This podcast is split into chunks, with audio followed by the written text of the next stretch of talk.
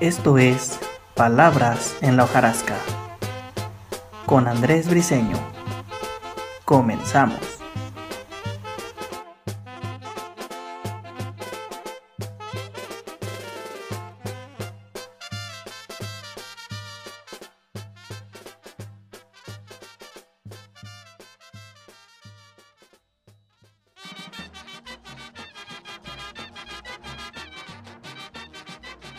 Acérquense por aquí, cambio y compro, compro y vendo. Un cuento por otro cuento. En mi costal de remiendos traigo cuentos, cuenticuentos, leyendas, coplas, en fin, cosas de los tiempos idos para volverse a vivir y cosas de los tiempos nuevos. ¿Quién me cambia? Cambio y vendo un cuento por otro cuento. En mi costal de los viejos traigo cuentos de conejos. En mi costal de hilo y parches traigo cuentos de tlacuaches. En mi costal con tirantes traigo cuentos de elefantes. En mi costal de hilo y pluma traigo cuentos de la luna. En mi costal sin zapatos traigo el cuento de unos gatos. En mi costal con bigotes traigo cuentos de coyotes. En mi costal sin calzones traigo cuentos de ratones. En mi costal hecho a mano traigo el cuento de un enano. En mi costal con argüendes traigo el cuento de unos duendes. Y en el costal que te di, traigo el cuento que perdí. ¿Quién me cambia? Cambio y vendo. Un cuento por otro cuento. Miren que no soy de aquí y me voy dentro de un rato. Cámbienme gato por liebre y también liebre por gato. Cambio, vendo, compro, aparto. Acérquense y hacemos trato. De Antonio Ramírez Granados.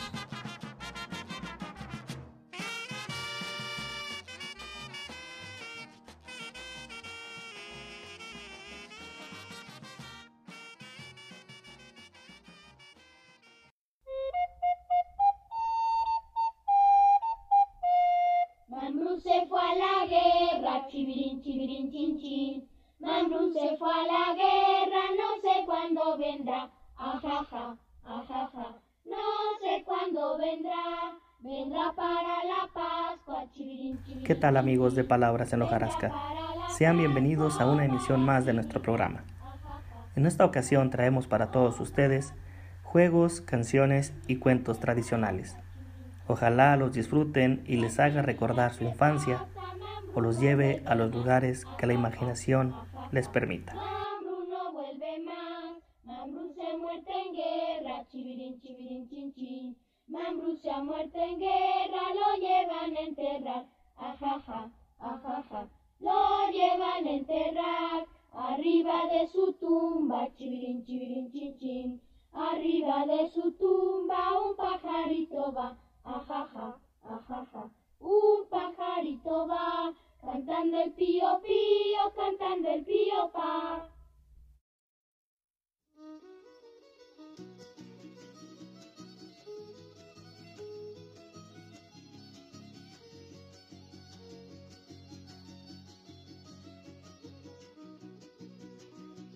El tejón y la tejona. Un tejón iba pasando por la orilla de una milpa. Se llevó un tercio de lotes y un quimil en la cobija. Dos tejoncitos chiquillos lo salieron a encontrar. Al mirar lo que llevaba se pusieron luego a azar. La tejoncita chiquilla, como era más atrevida, del comal sacó un elote y se lo aventó para arriba. La tejona le decía con una cuarta muy gruesa. Ahora lo verás, dragona, no los dejas que se cuezan. La tejona comerciante seis elotes se comió. A las doce de la noche de la congestión murió. La tejoncita chiquilla lloraba por la tejona. Los tejoncitos decían que se muera por tragona. Ya con esta, ay, me despido, yéndome por esa loma. Esta fue la triste historia del tejón y la tejona.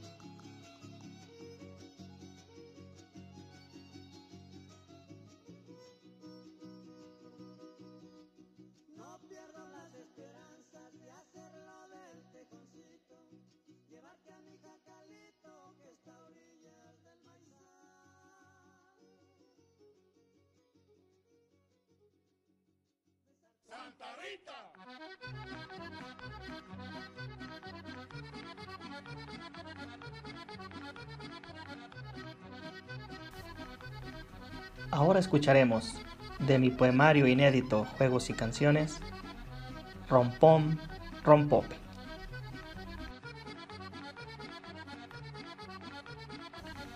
Rompom Rompope llegó a galope sobre una vaca cansada y flaca. Era un chiquillo medio fellillo pastor valiente e inteligente. Entró a la hacienda, soltó la rienda y dio un gran brinco con mucho ahínco. ¿Y tu caballo? dijo Pelayo, y abrió los ojos tras los anteojos. ¡Ay, Pelayito! soltó en un grito. Un lobo fiero me arañó el cuero, mordió al caballo del mero callo, y a las ovejas tragó parejas. ¿Y los tres toros gordos y moros? ¿Y las vaquillas que son tordillas? ¿Qué fue de ellas? Eran tan bellas, dijo Pelayo al buen lacayo. Del lobo hambriento son alimento, ya son compota en su panzota. También el pollo se fue pa'l hoyo, y el gato chito, y mi perrito. Se echó de un tiro al gallo giro, veinte patillos, dos borriquillos, al puerco pinto de don Jacinto y al puerco enano de don Mariano. Entre sus dientes tan malolientes fueron molidos cuarenta nidos. Las chivas finas, cual gelatinas, fueron tragadas a cucharadas. ¿Y tú qué hacías mientras veías como el lobete hacía un banquete?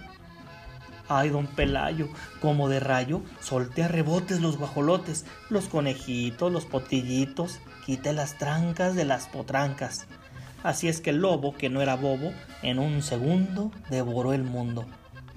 Rompom, rompope, te doy un tope, a lo que hiciste no le hallo chiste. No fue por chiste lo que me oíste, cuando el oveno quedó relleno, grande y panzón como un camión. Tomé una aguja nada blanduja, le di un piquete a ese lobete, que dio un aullido y un estallido. Como un globote, tronó el lobote. Sube a la vaca que de tan flaca, lobo exigente no le echó el diente. Ella es testigo de lo que digo. Esta es mi historia, que es tan notoria, y sin espanto les traigo el canto.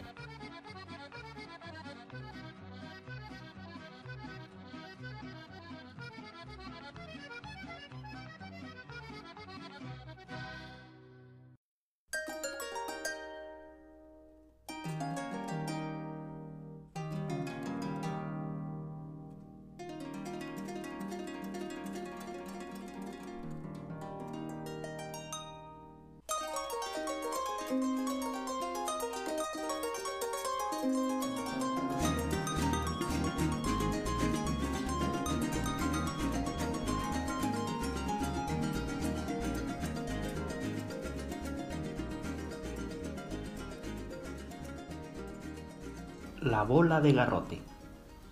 Cerca de aquí vivían una viejita y su hijo. Eran muy pobres.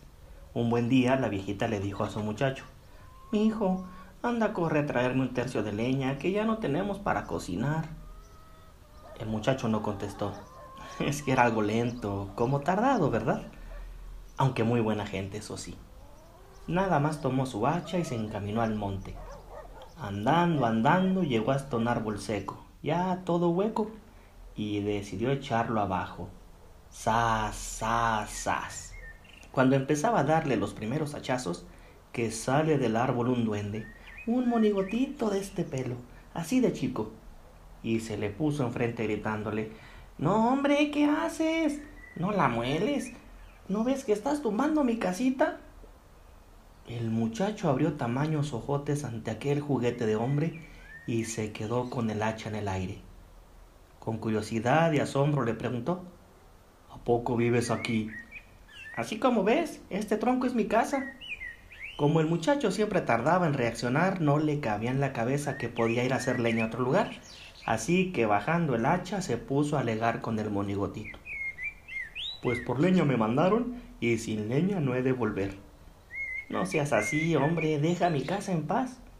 Te digo que por leña me mandaron y sin leña no he de volver. Bueno, está bien. Pero puedes ir a hacer leña a otra parte, por aquí hay mucho árbol seco. Por leña me mandaron y sin leña no he de volver, dijo el muchacho. El monigotito, viendo que no podía meter en razón al muchacho, sacó una toallita que tenía guardada y le propuso. Vamos haciendo un trato. Deja de tirar mi casita y yo te doy esta toalla de virtud. ¿Y para qué la quiero si yo vine por leña?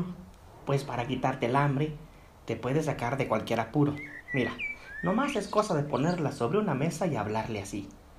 Componte toallita con el poder que Dios te ha dado. Y de inmediato se forma un montón de comida de la que tú quieras. El muchacho no se esperó hacer la prueba. Le agarró la palabra al hombrecillo y se fue sin leña, muy campante a su casa. Su mamá, en cuanto lo vio llegar, le dijo, ¿Dónde está la leña, hijo? No la traigo, ya para qué la queremos. Mira nomás la toallita que tengo. Bueno, pero ¿tú crees que vamos a comer toallita o qué? No te enojes, mamá. Mira lo que sabe hacer. Pues, ¿qué ha de hacer? Nada. El muchacho tendió la toalla de virtud encima de la mesa y dijo, Componte toallita con el poder que Dios te ha dado. Al instante se apareció una gran variedad de comida en la mesa. La mamá abrió tamaños ojotes. ¡Qué bueno, hijo! Teniendo comida, lo tenemos todo. Al cabo de un rato, madre e hijo acabaron con toda la comida. Estaban felices de su buena suerte. El domingo se levantaron temprano y se arreglaron. Cerca de las diez se encaminaron al pueblo para ir a misa. Al pasar por la casa de unos familiares, al muchacho se le hizo fácil encargarles la toalla de virtud. Nada más pasamos a pedirles que nos guarden esta toallita mientras volvemos de misa. No se nos vaya a caer en el camino. A sus parientes les pareció raro el encargo, pero dijeron que sí y recibieron la toalla. Al despedirse, el muchacho les advirtió, Nomás no se les ocurra tenderla en la mesa y decirle, componte toallita con el poder que Dios te ha dado. Esto bastó para despertarles la curiosidad. Una de sus primas dijo, Claro que no, pierdan cuidado, váyanse sin pendiente. Pero más tardaron los parientes en cerrar la puerta que en extender la toalla sobre la mesa y decirle, Componte toallita con el poder que Dios te ha dado. Todos quedaron asombrados así que decidieron conservar la toalla de virtud. Acordaron cambiarla por otra común y corriente y engañar a sus familiares. Al regreso de misa, el muchacho preguntó luego, luego por su toallita. Ah, aquí está, mira, le contestaron. Distraído como era, el joven ni la revisó. Se despidió y se fue con su madre de regreso al rancho. Al llegar sintieron hambre y decidieron utilizar la toalla pero no apareció ni una moronita de pan sobre la mesa. Ah, qué monigotito nos engañó. La toallita solo funcionó una vez, se lamentó el muchacho. Muy enojada, la madre le ordenó que al día siguiente fuera a reclamarle al monigotito y de paso trajera leña para el fogón. Apenas amaneció, el hijo fue al árbol del duende. Empezó a dar hachazos y el monigotito salió. No tires este árbol, ¿no te dije que es mi casa? Sí, pero tengo que llevar leña. La toallita que me diste solamente sirvió una vez. Ah, caray, no me digas. El muchacho levantó su hacha para continuar derribando el árbol. Entonces el monigotito se asustó y le dijo, Espérate tantito, eh, ¿ves aquella burrita amarrada en ese tronco? Pues es tuya, llévatela. Si le pones tres varazos en el lomo, hace puro dinero. El muchacho, feliz de la vida, regresó a su casa con la burra. Al llegar, inmediatamente le enseñó a su mamá cómo funcionaba el animal. La señora se alegró mucho y ese día durmieron contentos. Al siguiente domingo se fueron a misa y se llevaron a su burra para que no se la fueran a robar. Al pasar por la casa de sus parientes, el ingenuo muchacho decidió encargarles a su animal. Les dejamos el animalito un rato mientras vamos a misa. Nomás no le vayan a dar tres varazos en el lomo porque le duele, ¿eh? No, primo, vete confiado, no le haremos nada. Los dueños de la burrita no acababan de llegar a la iglesia cuando los familiares ya estaban dándole tres varazos en el lomo al pobre animal. La burra hizo dinero como si hubiera comido en un solo día lo de tres. Viéndose con una minita de oro en las manos, se pusieron de acuerdo para entregar una burra falsa. Muy confiados, madre e hijo recogieron el animal y se lo llevaron de regreso a su casa. Llegando, lo primero que hicieron fue darle sus tres varazos en el lomo, pero el pobre animal nada más se pandeó. Entonces le soltaron otros y otros, y solo rebuznó y pateó. No hizo nada de dinero. Al día siguiente, muy enojado, el joven fue a ver al hombrecito con intención de tumbarle su casa. ¡Sas, sas, sas! A los tres hachazos salió el duende. ¿Otra vez tú? ¿Que no te dije que esta es mi casa? Sí, gritó el muchacho enojado, pero ya con esta van dos que me haces. Tu burra solo sirvió una vez. A mí se me hace, respondió el monigotito, que alguien te engañó y te cambió la burra y la toalla de virtud. Entonces el muchacho, lento y todo, recordó que la toalla y la burra dejaron de funcionar desde que las encargó a sus familiares. Como adivinándole el pensamiento, el hombrecillo sacó un palo con una bola en la punta y se lo ofreció advirtiéndole. Ten este palo, esta bolita de garrote, al que se le ocurra decirle componte bola de garrote con el poder que Dios te ha dado, la va a pasar mal. Abusado, no se te vaya a ocurrir decírselo porque te agarra golpes. Si la quieres aquietar, nomás le dices, silénciate bola de garrote, y se apacigua. El joven quedó conforme y regresó a contarle a su mamá lo ocurrido. Ay, mi hijo, ya te engañaron otra vez. No te creas, tú nomás espérate al domingo. Llegó el domingo y la viejita y su hijo volvieron a pasar por la casa de sus familiares. El muchacho, maliciosamente, les encargó la bola de garrote recomendándoles que no le dijeran el conjuro. Apenas se fueron, los parientes hicieron de las suyas esperando recibir algo de valor.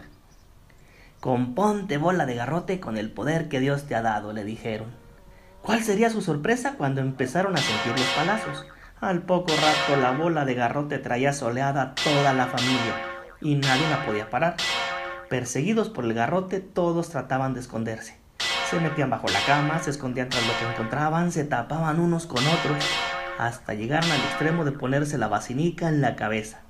Pero ni así se salvaban de la lluvia de garrotazos. Para su mala suerte, la viejita y su hijo no regresaban. Se habían entretenido comprando charamuscas en el mercado. Después de un buen rato, el joven y su madre llegaron muy quitados de la pena encontraron a sus parientes arrinconados tratando de salvarse de los golpes. En cuanto las mujeres vieron a su primo, le suplicaron. Ay, córrele, primo, que esta bola nos va a matar. Desde que ustedes, ay, ay, se fueron, nos está golpeando.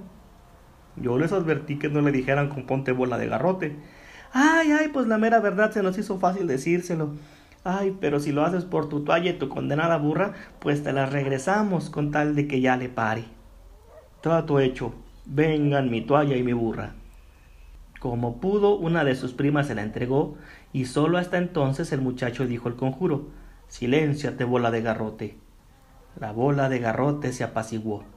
La viejita y el muchacho regresaron a su casa con la toallita, la burra y la bola de garrote.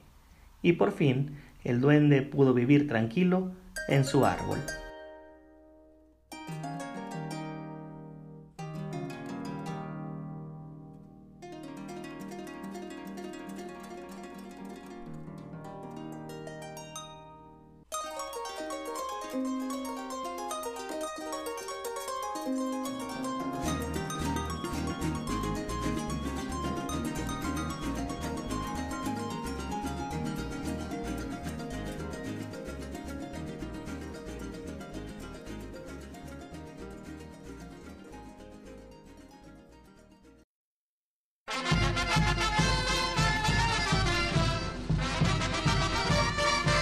Radio Montescobedo presentó Palabras en la hojarasca. Hasta la próxima.